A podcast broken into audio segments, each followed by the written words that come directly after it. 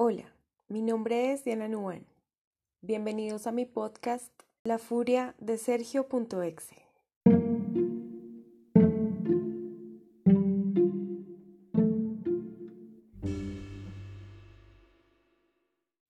Hoy les voy a hablar de esos aprendizajes invisibles que se arraigan en el fondo de nuestros corazones y en los corazones de los niños y niñas que asisten a nuestros talleres.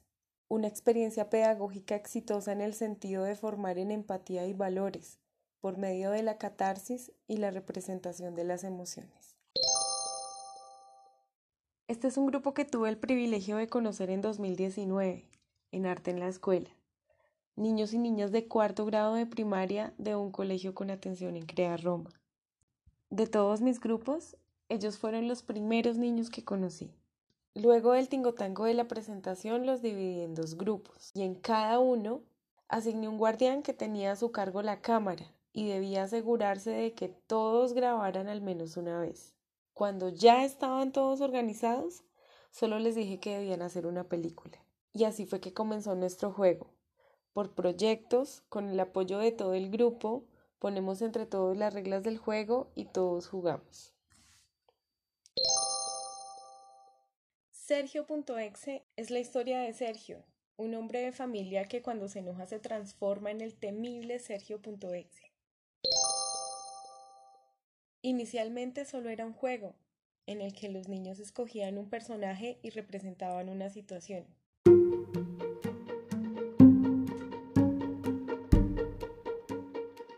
siempre, iniciaron los más extrovertidos del taller, jugando el típico juego del papá y la mamá, y a partir de ahí los demás niños comenzaron a involucrarse en la situación y a construir la historia.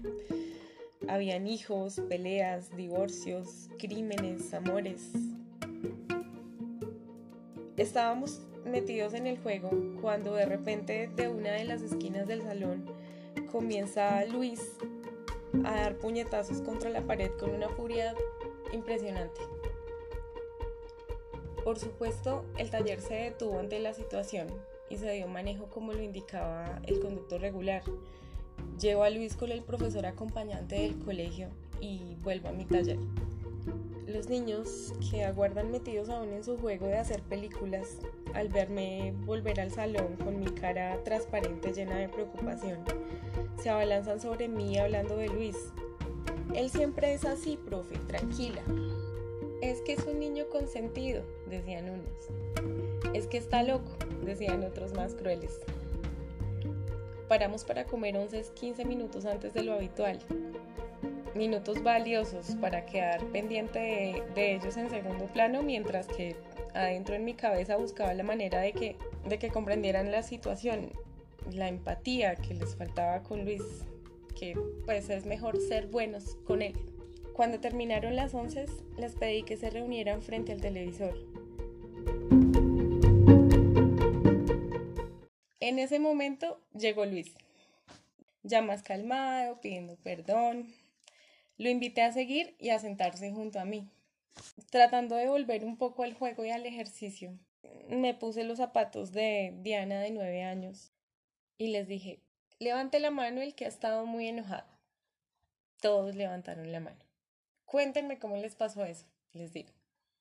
Comienzan todos a hablar al tiempo, contando esa vez haciendo la tarea, cuando se pelearon con un amigo. ¿Y qué tal si yo llego a gritarlos o a burlarme de ustedes? El salón quedó en silencio un par de segundos. Luego todos querían hablar. Querían explicar cómo se hubieran sentido y por qué.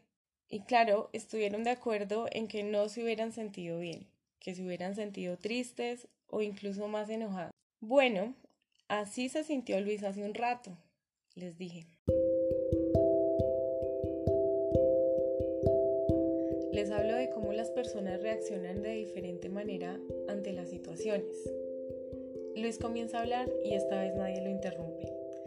Nos cuenta cómo se siente y lo representa con su cuerpo. Los niños lo observan con asombro porque comienza de nuevo a hacer como que da puñetazos en el aire. Yo de nuevo desvío la atención contándoles lo mucho que me enoja esperar bus en Bogotá y ellos comienzan a contar sus experiencias. Subí la voz, cosa que me significa un gran esfuerzo.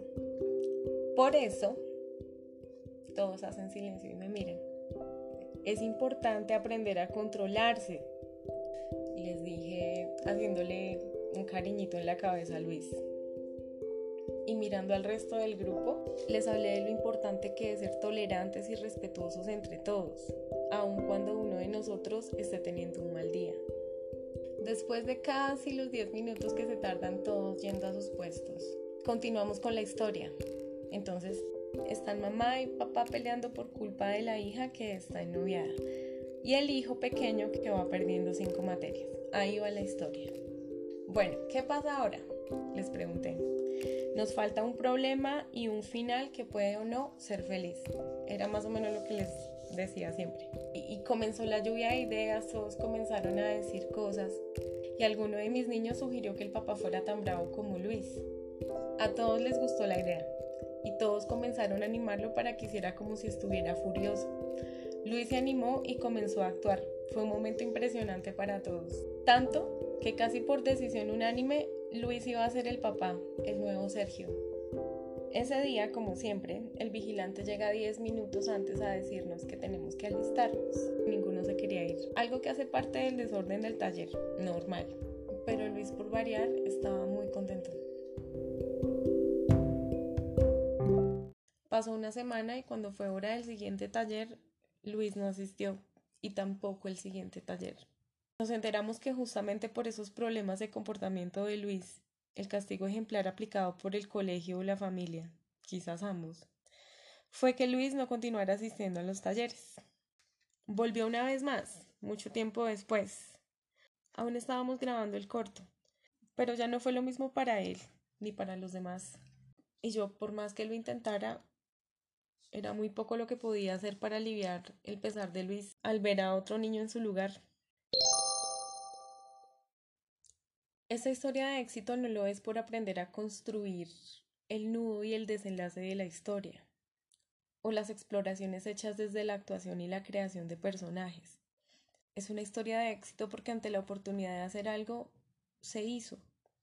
No ganó la indiferencia, ni el mal que ataca al mal con el mal. Los niños ese día aprendieron de empatía, de compasión, de tolerancia, de respeto, gracias a esa experiencia tan significativa que tuvieron, no por la definición del concepto en la clase de ética. En el taller los niños tuvieron que comprender y representar unas emociones, lo positivo, lo negativo de cada una, y en la construcción colectiva de la historia tenían que reflexionar sobre cómo sería la mejor forma de resolver la situación cambiando su comportamiento.